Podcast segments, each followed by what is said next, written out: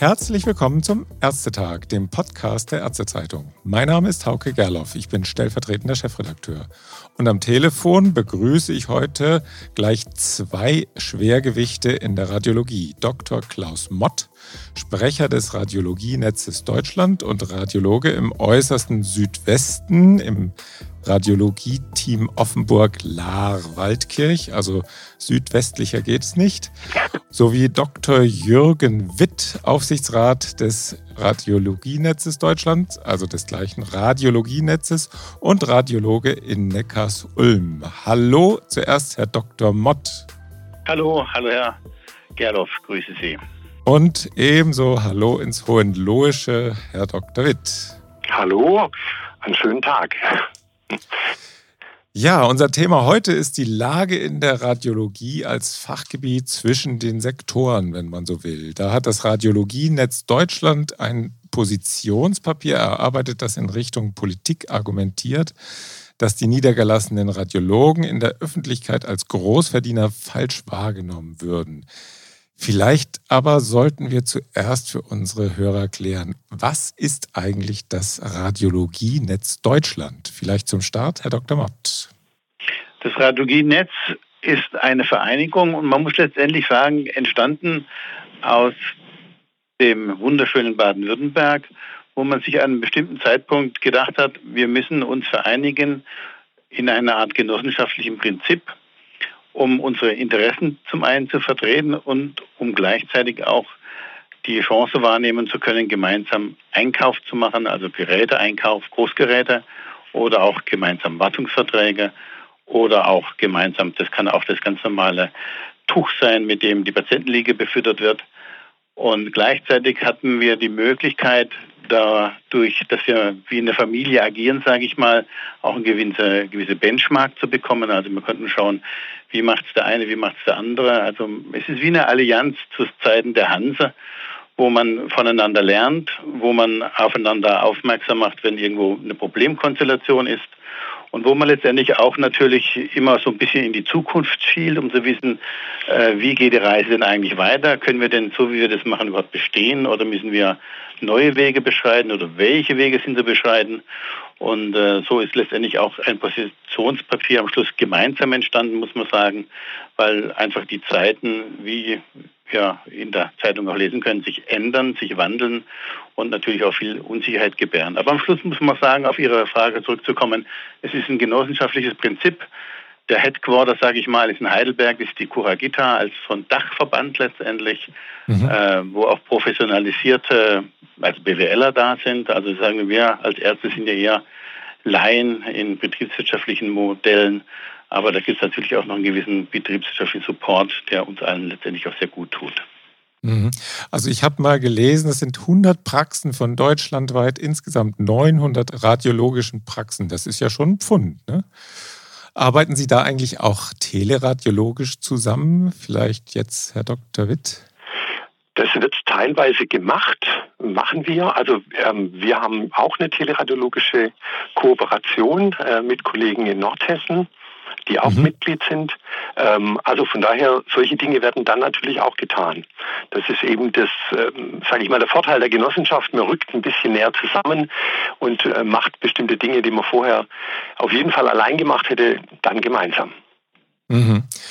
Äh, dann kommen wir jetzt wieder zum Positionspapier. Äh, vielleicht doch nochmal, also Sie haben gesagt, Sie fühlen sich als Genossenschaft und wollen dann natürlich auch das Wort da erheben.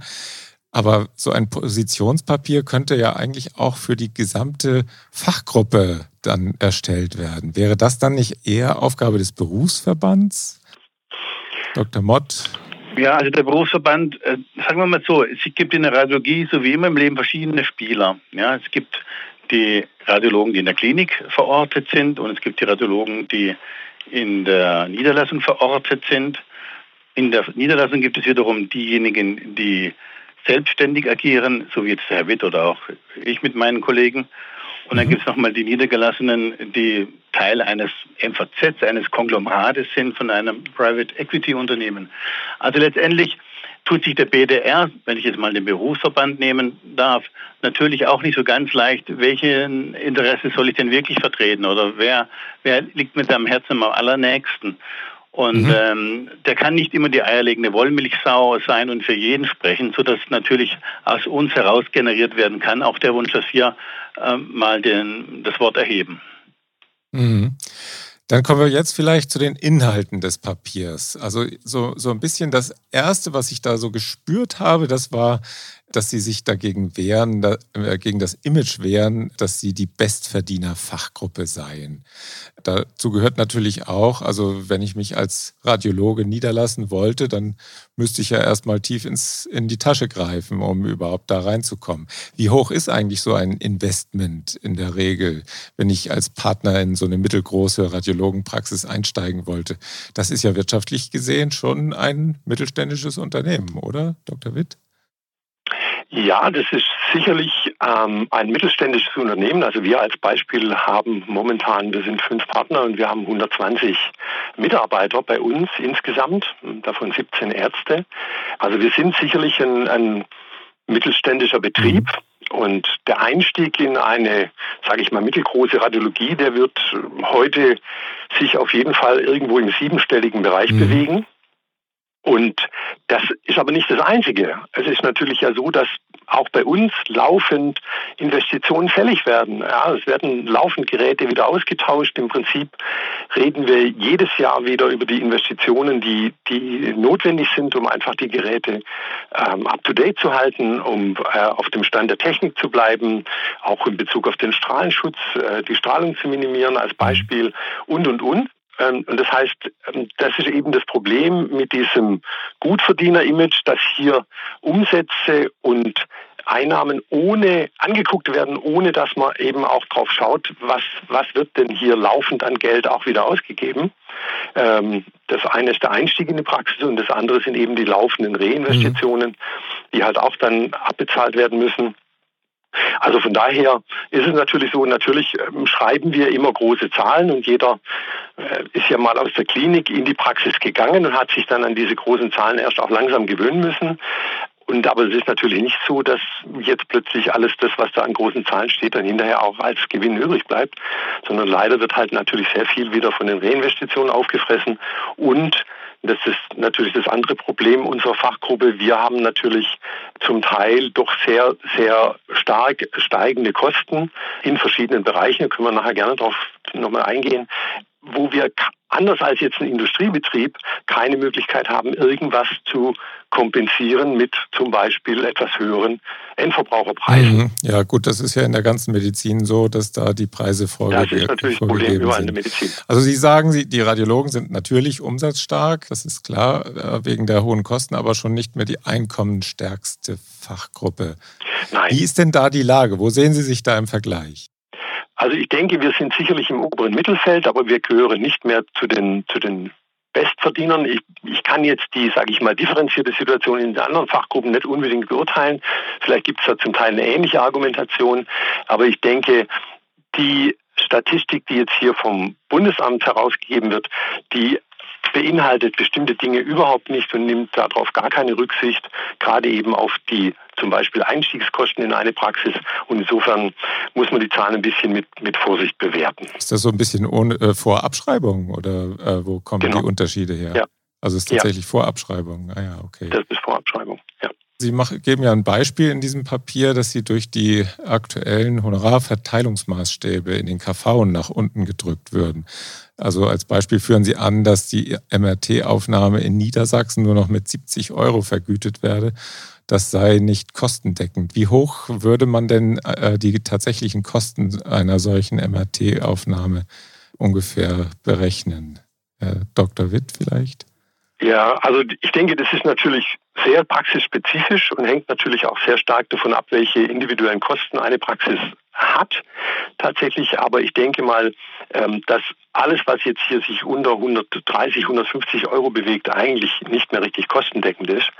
Und das ist halt eben diese berühmte Quersubventioniererei durch die private oder GOE-Medizin, die uns momentan natürlich über die Zeit rettet, aber eigentlich muss man natürlich sagen, langfristig keine besonders gute Lösung darstellt. Mhm. Ist das denn beim MRT typisch? Oder also ist bei zum Beispiel Röntgenaufnahme, ist das da dann ähnlich oder sind da dann vielleicht noch eher mal ein bisschen Reserven, dass Sie auch innerhalb der KV Radiologie quersubventionieren können? Also sagen wir es mal so, es ist eine, das ist ganz, ganz schwierig zu beurteilen, weil gerade zum Beispiel bei dem Thema Röntgen, das Sie ansprechen, hängt es natürlich ganz, ganz stark davon ab, wie gut ausgelastet so eine Röntgenabteilung in einer Praxis oder in einer Praxis im Krankenhaus tatsächlich ist. Wenn ich eine Röntgenabteilung habe, die pro Tag halt natürlich wirklich jetzt 50, 60, 80 Röntgenuntersuchungen darstellt, dann ist das was, eine Abteilung, die sie trägt. Wenn sie aber unterhalten wird, um jetzt 10 Röntgenaufnahmen pro Tag oder 15 oder 20 zu machen, dann ist natürlich was, wo, wo jeder sagen muss, okay, spätestens bei der nächsten Investition bringen wir hier richtig Geld mit. Mhm. Also äh, ganz schwierig zu bewerten, weil es dafür wirklich nicht eine Zahl gibt, sondern die ganz äh, praxisspezifisch, ganz praxisunterschiedlich sich darstellt. Also Beispiel Praxis im Krankenhaus, wo ambulante und stationäre Röntgenleistungen gemeinsam gemacht werden. Das ist sicherlich eine Abteilung, die sich in aller Regel rechnet. Ja. Wenn ich in der Praxis eine Röntgenabteilung habe, die halt einfach nur mittelprächtig ausgelastet ist, dann wird es da schon wieder schwierig. Aha. Haben die Radiologen keine starke Lobby in den Vertreterversammlungen der KV, Herr Dr. Mott? Tja, wir sind eine sehr kleine Gruppe, das ist tatsächlich so. Ja. Die Radiologen, wir fahren mit 2% der Ärzteschaft durch die Gegend, erzeugen deutlich höhere Kosten als alle anderen. Also wir haben letztendlich, ich glaube, 4% des Budgets geht auf die radiologische Seite rüber. Und wir haben eine Besonderheit, wir sind irgendwo in der Mitte drin. Wir sind der Ansprechpartner für alle, für alle Facharztdisziplinen. Äh, ob der Gynäkologe, der Orthopäde, der Internist, der Kardiologe, der Neurologe, alle wollen was von uns haben am Schluss. Und was sie von am meisten von uns haben wollen, sind die schönen Untersuchungen. Also das MRT oder das CT. Der Kardiologe will dann irgendwie die Koronardiagnostik machen, weil er sagt, nur ich kann das beurteilen. Und der Orthopäde sagt dann irgendwann, nur ich kann wirklich gut die MRT befunden, weil ich weiß, wie ein Knie innen drin ausschaut. Der Radiologe weiß es gar nicht. Und das, was dann passiert, ist die Situation, dass man letztendlich auch die Fälle des Radiologen wegglauben will nahezu. Das geht jetzt mal primär über die Privatpatienten, dass quasi die Orthopäden sagen, ich biete jetzt selber mein MRT an.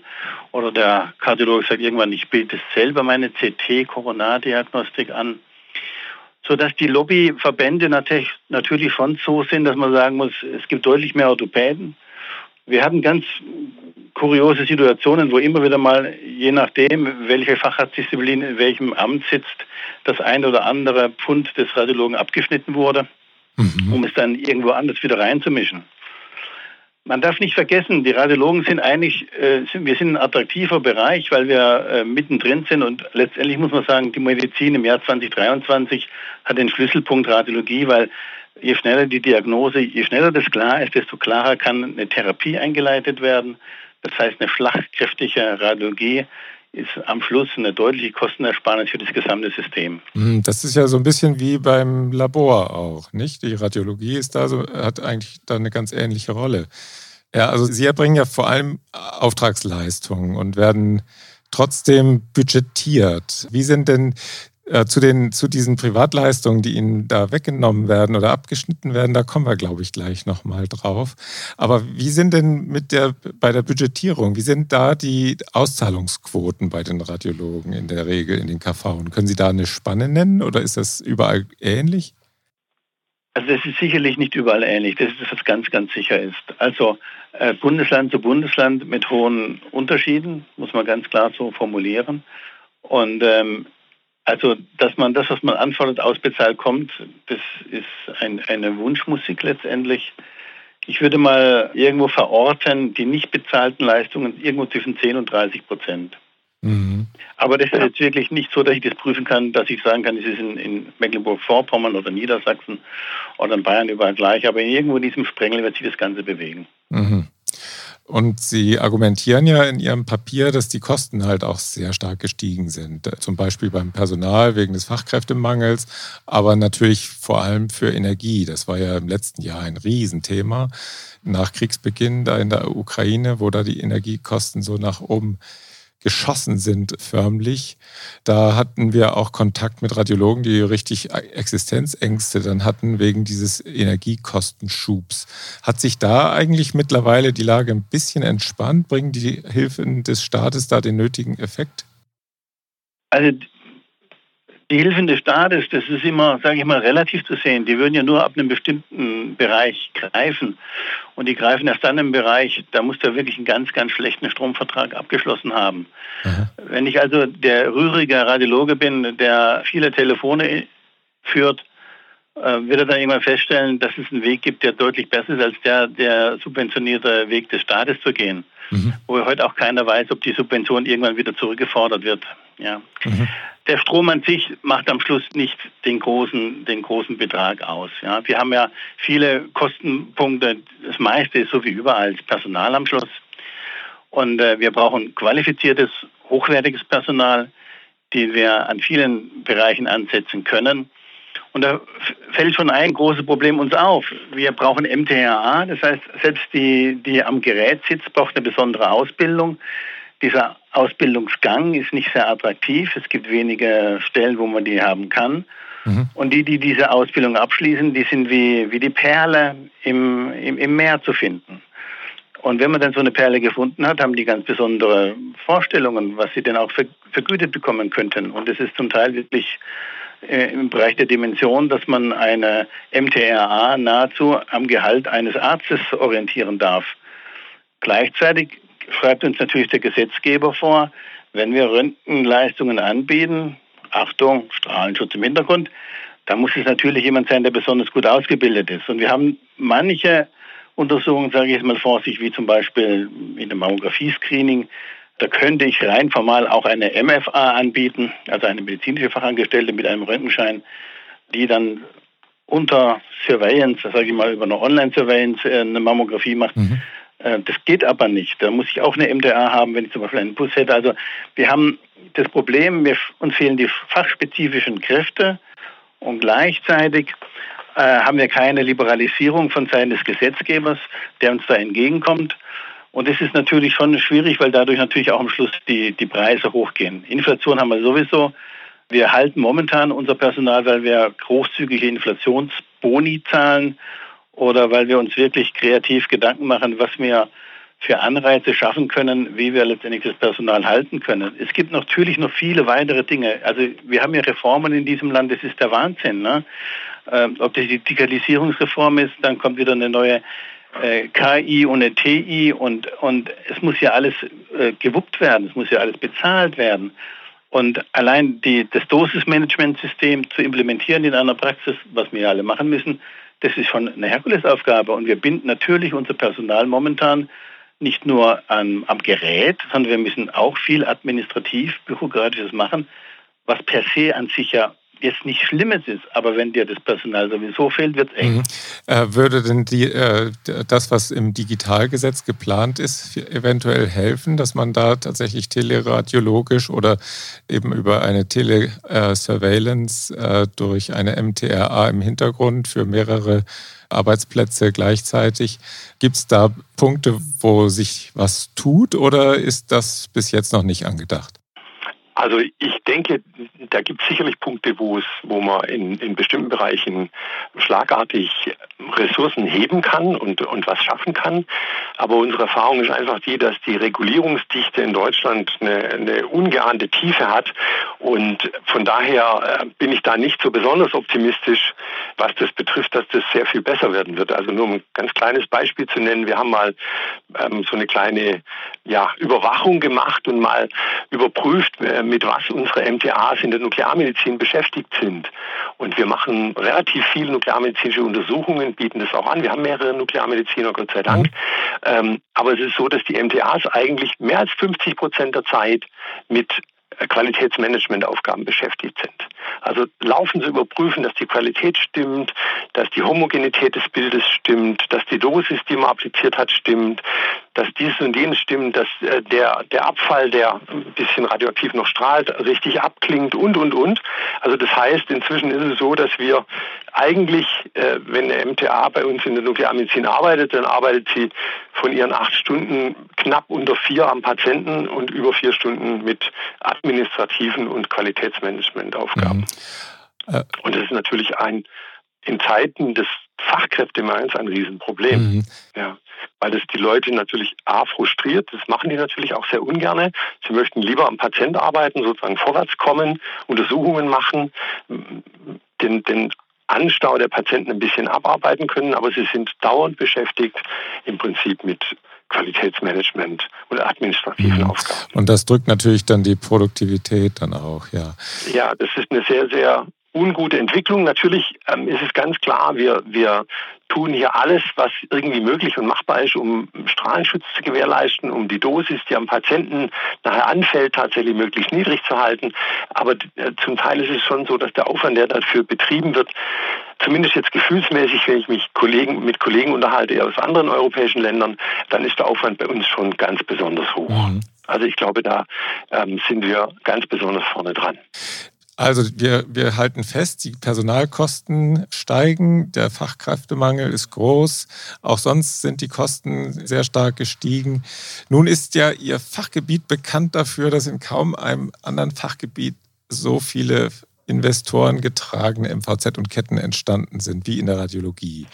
Nun könnte man ja sagen, wo Investoren sind, da gibt es auch Renditen. Spricht das nicht eher dagegen, dass es die Radiologie wirtschaftlich so schwer hat im Moment? Also ich glaube nicht. Ich glaube, dass die Investoren die gleichen Statistiken des Statistischen Bundesamtes angeguckt haben, die natürlich viele andere angeschaut haben und natürlich sehen, dass in der Radiologie eine gewisse Marge zu erzielen ist, gar keine Frage. Ja, und mhm. das natürlich verführt dazu. Ähm, offensichtlich wussten die Leute nicht, wohin mit ihrem Geld. Wie, also ich glaube, das ist einer ja. der Gründe dafür, Aha. warum das eben stattgefunden hat. Und es ist natürlich was ganz anderes, ich sage jetzt mal, fünf große radiologische Praxen zusammenzuholen und damit ähm, einen Jahresumsatz von irgendwo 50 oder 100 Millionen oder irgend sowas darzustellen, als das Gleiche zu tun mit Hausärzten oder mit Kinderärzten, wo sie 50 oder 100 oder 200 oder 300 Praxen bräuchten, um mhm. den gleichen Kapitalumsatz zu erreichen. Also ich denke, das ist mhm. einfach das Verführerische, egal ob das jetzt Nephrologie, Dialyse, Labor oder Radiologie ist. Dort, wo halt schon größere Praxen da sind und größere Zahlen auflaufen, das ist natürlich immer sehr verführerisch für mhm. eine Investorengruppe. Hat es denn da schon Marktaustritte auch wieder gegeben, wo dann eine Investorengruppe dann das Handtuch geworfen hat und wieder rausgegangen ist? Das müssten Sie wahrscheinlich jetzt den Herrn Schmidthoff fragen, der ist da besser informiert als ich jetzt, aber äh, zumindest jetzt als Gefühl, das ist so, dass man natürlich jetzt schon sehen, dass gewisse MVZs, die von Investoren gekauft worden sind, weiterverkauft werden. Also da darf ich mal einhaken. Also letztendlich muss man sich das so vorstellen, wir Radiologen sind ja gut skalierbar. Ja? Du kannst relativ klar abschätzen, wie viel Geräte, wie viel Personal, wie viele Untersuchungen, wie viel gibt es auf dem Tisch am Schluss. Ja. Also das ist, was ja. der BWLer eigentlich ganz gut kann. Der kann das nachvollziehen. Ja? Beim Kinderarzt ist es schon schwieriger. Der, die schreien und dröhlen und dann gibt es mal eine Epidemie und, uh, und, dann weiß man schon gar nicht mehr, wie kann man das überhaupt berechnen. Aber die Radiologen, das kannst du einigermaßen relativ gut machen. Wir wissen von einem, von einem Discounter, der hat einen Gewinnbereich, dem lange er wahrscheinlich 0,2 Prozent Gewinn und so einem großen Private Equity, dem lange vielleicht 4 oder 5 Prozent Gewinn. Ja. Wir haben eine Nullzinsphase gehabt, dann haben die sich gedacht, was machen wir mit unserer vielen Kohle? Und dann haben die sich wahrscheinlich gedacht, mein Gott, Gesundheitsmarkt Deutschland, Wohlstand, gesundes Land, guter Motor, da gehen wir mal in diesen Bereich rein. Und dann haben die eins nach dem anderen einfach mal probiert, aufgekauft, Praxen, Konglomerate gebildet und wie das Leben dann so spielt, dann hat man dieses Konglomerat am Schluss über irgendeine Holding oder wie es auch immer heißt, in Luxemburg hat man einen Fonds aufgelegt, Gesundheitsfonds Deutschland, schicke Praxen sind dabei und noch ein paar Pflegeheime und dann haben die das einfach vercheckt. Und da hat der Nächste gesagt, ja klar, das kriege ich an die Börse oder an sonstige Investoren. Und dann haben die einen Multiple da drin gehabt. Und dann haben wir arme Radiologen auf einmal gesehen, mein lieber Schwan, da ziehen irgendwelche junge Herren durch das Land und kaufen dem Nachbar die Praxis unterm, unterm Schoß weg. Und dadurch haben wir auf einmal ein Haifischwesen in der Radiologie. Das, damit haben wir nicht gerechnet. Wir hatten, sage ich mal, ein relativ friedliches Miteinander. Aber da kamen auf einmal Profis, die sind marketingmäßig Profi, die können genau auf die Zahlen schauen. Und die haben einfach Leute eingestellt, angestellte Ärzte, angestellte Ärzte, angestellte Ärzte. Und ich kann Ihnen eins mhm. verraten, als Selbstständiger, ob das der Herr Witt ist oder ich bin, ich kenne so viele Patienten persönlich, die ganzen Familien, kümmere mich um die Und das ist, wie, das ist wirklich wie Familie selber für einen. Und das wird in den Private Equity Unternehmen nicht sein. Ne? Die ja. wollen nur Zahlen haben. Und ähm, wenn ich heute sage, ich mache umsonst eine Untersuchung, was der Alltag ist, sage ich mal, weil da irgendjemand nicht zahlen kann zum Beispiel, das wird es im Private Equity Unternehmen so nicht geben. Ne? Da hast du diese Freiheit ja gar nicht. Also wir haben mhm. da schon auf jeden Fall äh, eine ganz neue Kultur gekriegt. Das heißt nicht, dass wir viel verdienen, sondern denen langen ja 4 Prozent. Die haben einen Investor, was sagt er mit 5 Prozent Gewinn bei einem entsprechenden Umsatz, das langt uns. Und ob die dann mhm. das Gerät neu investieren oder nicht, das ist ja so, die lassen zum Beispiel den Laden laufen auf alten Geräten, sage ich mal vorsichtig, hüpfen die Braut irgendwie auf, indem sie hohe Gewinne machen, weil sie einfach nicht nachinvestieren ist ja auch eine kurzfristige Veranstaltung, die wollte es noch ein paar Jahre wieder loswerden. Und, und mit denen muss sie dann konkurrieren. Ne? Wir kriegen ja, und das ist eine Groteske in Deutschland, für ein MRT immer das gleiche Geld. Ob ich ein altes Gerät da stehen habe, irgendeine Tretmühle von vor 20 Jahren oder neues, ich kriege das gleiche Geld. Das ist in Frankreich ein bisschen anders. Und, äh, mhm. und da habe ich natürlich dann schon die Situation, dass ich da mit Profis zu tun habe, durchgetrimmte BWLer, und die sind jetzt mein Mitbewerber auf einmal. Und also es liegt mhm. nicht daran, dass wir richtig viel Geld verdienen können, sondern denen langt genau das gerade noch. Und bei einer Nullzinspolitik war natürlich das gefundene Fressen. So einfach ist die Nummer. Mhm, okay. Dann kommen wir jetzt nochmal zu dieser Problematik der Fachgebietsgrenzen, die da in der Privatmedizin gerade ein bisschen ausgetestet werden, so wenn ich das jetzt eben richtig verstanden habe.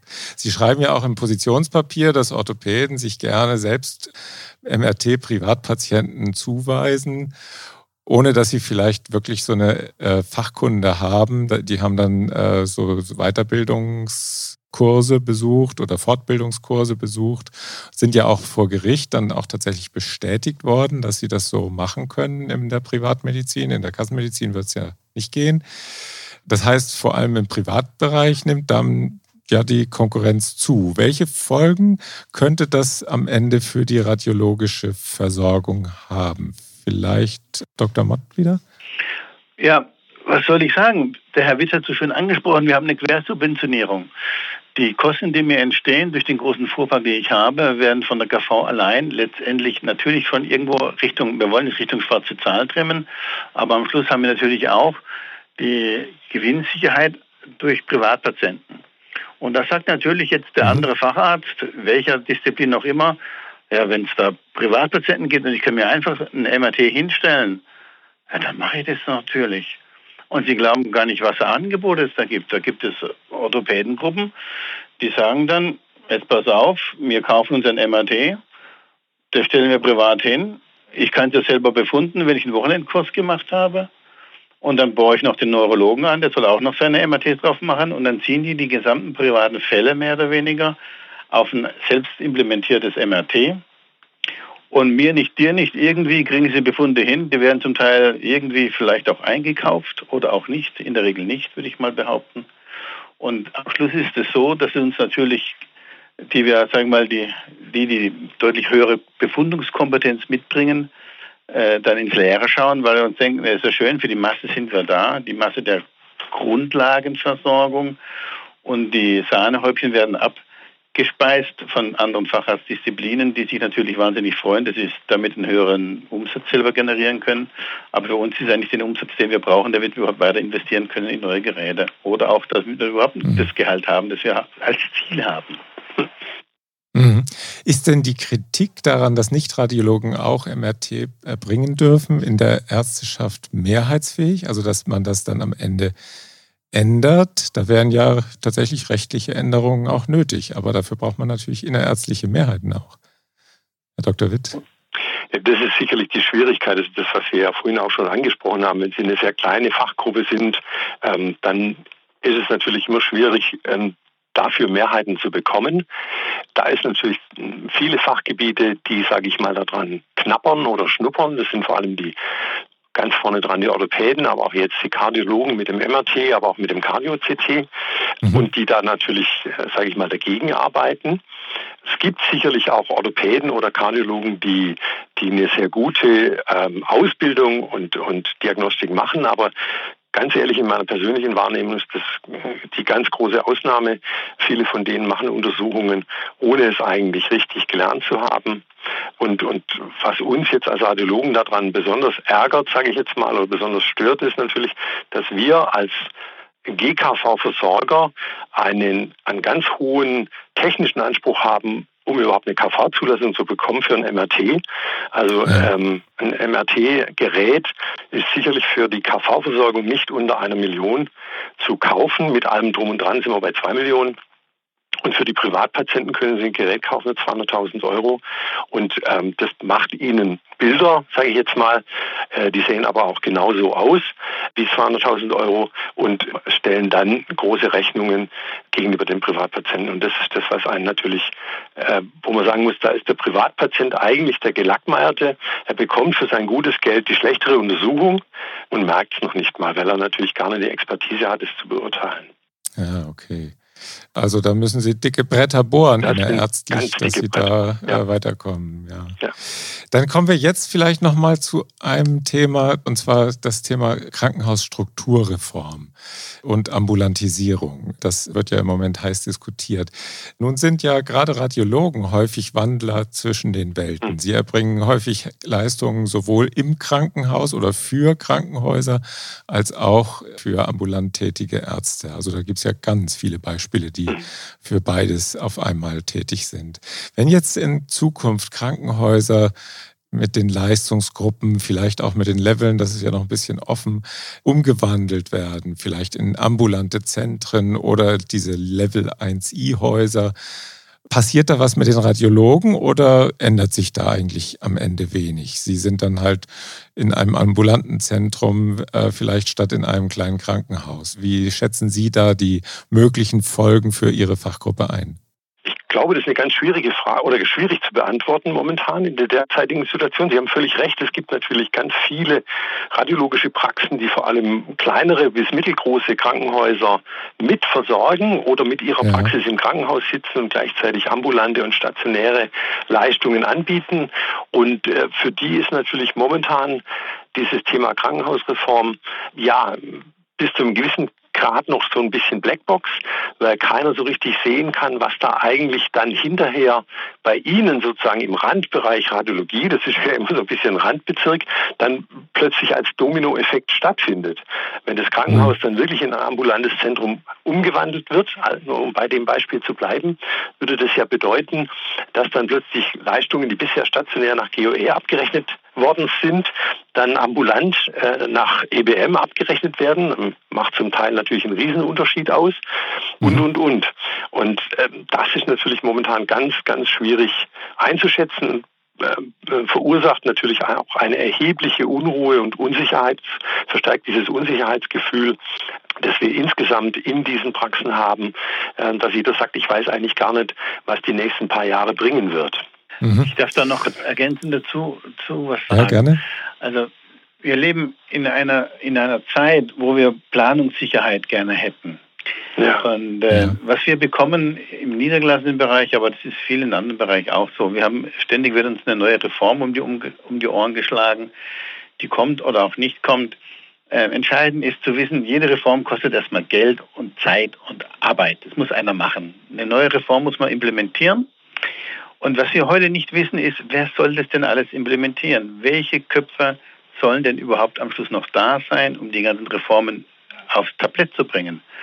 Wir haben ein Problem an Fachkräften und zwar nicht nur wir im ambulanten Bereich, sondern in den Kliniken natürlich auch.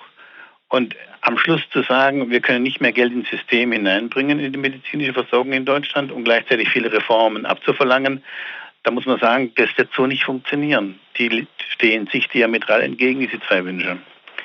Und wir müssen am Schluss schauen, dass wir natürlich schon strukturell Änderungen machen, aber die Hauptstrukturänderung, die wir brauchen, ist Kooperationsfähigkeit.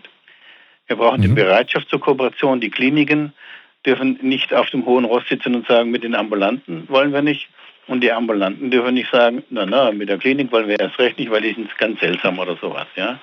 Wir müssen zuschauen, wir werden die Zukunft in der medizinischen Versorgung, also insbesondere in der Radiologie, aber wahrscheinlich bei den anderen auch, dann stemmen können, wenn wir miteinander gemeinsame Wege beschreiten. Da muss man Konzepte finden, da geht es um MRT-Auslastung, da geht es um die Auslastung des Personals.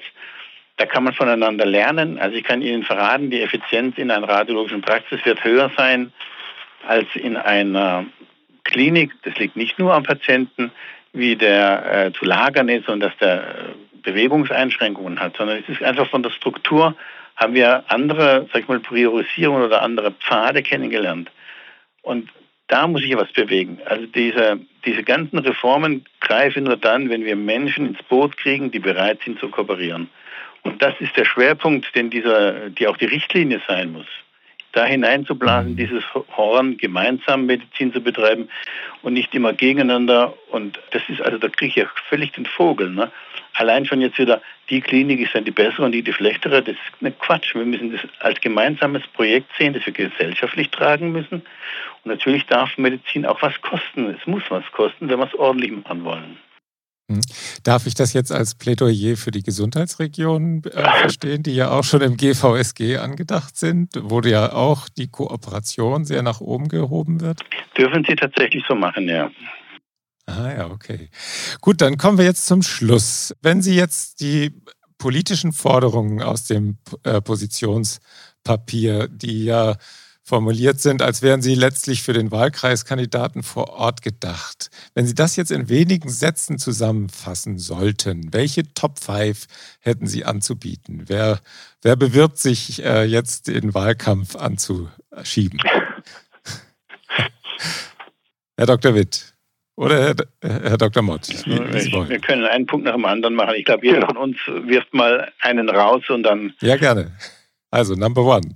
Ich fange mal an und würde sagen, ich glaube, ganz wichtig für die Radiologie ist, dass sie nicht mehr von den anderen Fachgruppen kannibalisiert wird, die äh, Rosinen herausgepickt werden und dann verteilt werden. Wenn man mhm und das ist ganz wichtig für die Zukunft, eine schlagkräftige und gute Radiologie haben will, dann ist es, wie wir es vorhin schon gesagt haben, eine der Schlüsselfächer in der modernen Medizin. Aber dann muss man diese Radiologie auch so als Radiologie begreifen und stehen lassen und nicht sozusagen den anderen Fachgruppen äh, zum Verteilen vorwerfen. Mhm. Dieses Feld darf nicht verteilt werden, sonst funktioniert es nicht mehr. Das wäre für mich der erste Punkt. Gut, Herr Dr. Mott. Also ich liebe das Wort der Planungssicherheit. Ähm, mhm. Wir brauchen Sicherheit. Da geht es tatsächlich auch um Strompreise, da geht es aber auch um die Vorgaben, die die Politik uns macht, was wir denn alles erleisten sollen. Also wir haben wirklich einen Taubenschlag an, an Meinungen, die, die verortet werden und keiner weiß, trifft es mich oder trifft es mich nicht. Äh, wir wissen nicht, wie die Medizin weiterzuentwickeln sind. Wir haben immer wieder neue Konzepte, neue Geräte, Maschinenle, wo wir eine Karte einlesen sollen, die nicht funktionieren. Also wir brauchen halt in Gottes Namen handwerkliche Politik, die uns mal sagen kann, es läuft jetzt mal so in dieser und dieser Vorgabe und nicht ein Hü und Hot. Also da werde ich noch wahnsinnig, muss ich Ihnen alles sagen. Ne? Okay, Planungssicherheit ist Top 2. Herr Dr. Witt, Top 3. Der Top 3 wäre der, dass wir dann, und da komme ich jetzt vielleicht nochmal zurück auf dieses Thema, auch dieses Übergreifens ambulant-stationär, dass wir lernen, damit umzugehen, die Medizin aus dieser strikten Trennung ambulant und stationär herauszunehmen. Da bin ich wirklich völlig beim Herrn Lauterbach in diesem Thema. Mhm. Die Frage ist der Umsetzung dessen. Wir beschäftigen uns ja in Deutschland eigentlich seit, seit Ulla Schmidt, seit über 20 Jahren mit diesem Thema und sind eigentlich, wenn wir ganz ehrlich sind, nicht viel weitergekommen. Und ich denke, es bedarf ganz viel Entgegenkommens von beiden Seiten, Seiten der Häuser, aber auch Seiten der Praxen und der Politik, das zusammenzuführen und das ambulant und stationär gemeinsam funktioniert. Ähm, dann, glaube ich, hätten wir auch eine gute Voraussetzung, um Medizin auch technisch sehr anspruchsvolle und vielleicht ein bisschen teurere Medizin in Deutschland zu behalten und weiter zu haben zu vernünftigen Kosten. Das wäre mhm. mein Plädoyer an die, an die Politik. Herr Dr. Mott, Top 4. Attraktivität für die Medizin. Das schönste Fach, das ich mir vorstellen kann und auch für meine Kinder und für überhaupt jemand, ist einen Beruf zu ergreifen, wo man Geld dafür bekommt, dass man anderen Menschen Gutes tut. Die Medizin hat eine große, große Kraft an wunderbaren Menschen, die das leisten, Tag für Tag in diesem Land. Und die Honorierung dessen, die muss gewährleistet sein. es ist nicht nur auf dem Balkon stehen und klatschen. Wir brauchen eine zukünftige, tragfähige Gesellschaft, die auch Lust hat, in die Medizin zu gehen. Und jetzt muss ich Ihnen mal von, meinem eigenen, von meiner eigenen Sicht erzählen. Wir hatten eine Corona-Zeit und da habe ich mir gedacht, das ist eigentlich eine fantastische Möglichkeit, dass man mal gesellschaftlich überlegt, okay, wir führen jetzt einfach mal ein gemeinsames soziales Jahr ein. Die können ein Jahr lang auf dem Bauernhof, in die Landwirtschaft oder in die Medizin, von mir aus zum Militär. Und in dieser Zeit, anstatt dass sie momentan nach Neuseeland fliegen, würden junge Menschen auch in der Medizin hängen bleiben. Die würden Krankenschwester werden oder Krankenpfleger oder sie würden MTA werden oder sie würden was weiß ich was machen, aber was, wo man anderen Menschen Gutes tut. Weil wir brauchen eine höhere soziale Kompetenz in diesem Land und die beginnt damit, dass man Erfahrungen macht und Begegnungen macht. Und da ist die Medizin oder der ganze Dunstkreis, in dem wir uns befinden, einfach wunder, wunderbar. Mhm. Herr Dr. Witt, Sie haben das Schlusswort. Top 5. Ich mache jetzt einen ganz großen Bogen und sage, der fünfte große Punkt für mich ist die künstliche Intelligenz. Die wird in den nächsten zehn Jahren unser Gebiet, nicht nur die Medizin, aber speziell die Radiologie und die Nuklearmedizin sehr revolutionieren. Ich habe lange Jahre sehr Angst und äh, Sorgen gehabt um das Fachgebiet des Radiologen und äh, wird man die Radiologen überhaupt noch brauchen? Inzwischen habe ich die nicht mehr. Ich mache mir deswegen überhaupt keine Sorgen, aber ich glaube umgekehrt, wir müssen ganz positiv mit dieser Technik versuchen umzugehen. Durchaus sehr kritisch. Viele Punkte in der KI sind sicherlich so, dass wir sagen müssen, wir können das nicht einfach unbegleitet laufen lassen. Aber ich glaube, auf der anderen Seite ist es was, wo wir durchaus ähm, am Ende des Tages ähm, deutlich besser dastehen können, als wir es jetzt tun. Und, und ich glaube, das muss man einfach, da muss man einfach dranbleiben, das muss man beobachten, da muss man mitmachen. Und ähm, ich erhoffe mir davon ähm, durchaus eine Verbesserung des medizinischen Outputs, auch der Arbeitsbedingungen, auch durchaus manche Dinge, die, die dann hinterher besser sind und viel stumpfsinnige Arbeit, die einem abgenommen wird dadurch. Und ich glaube, diesen Weg muss man durchaus positiv begleiten. Mhm. Spannend. Herr Dr. Witt, Herr Dr. Mott, haben Sie vielen Dank für den interessanten Überblick über die Lage in der Radiologie und die politischen Forderungen der Radiologen. Und das sind ja nicht nur politische, wie man jetzt zuletzt gehört hat. Sehr spannend. Vielleicht beim nächsten Mal ein ganzer Podcast über die künstliche Intelligenz. Wer weiß. Alles Gute für Sie. Wir bedanken uns. Dankeschön. Auf Wiedersehen. Danke. Und auch wieder vielen Dank fürs Zuhören. Bis zum nächsten Ärztetag. Tschüss.